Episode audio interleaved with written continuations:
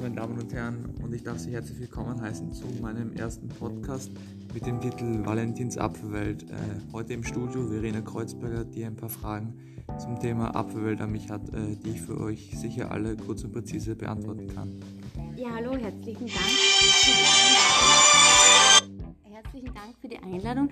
Meine Frage an dich, wann bist du denn das erste Mal auf diese Apple-Apfelwelt gestoßen?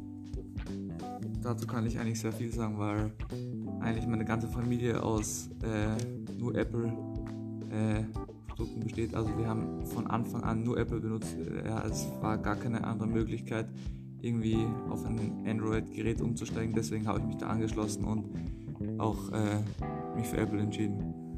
Ja, danke. Und für wen möchtest du jetzt diesen Podcast gestalten? Also wen möchtest du mit, diesem, mit dieser Sendung erreichen? Ich möchte andere Personen äh, äh, informieren, zu, von Android auf Apple umzusteigen, weil Apple in vielen Sachen überragender ist als Samsung und eigentlich auch, die auch den besseren Kundenservice zum Beispiel hat.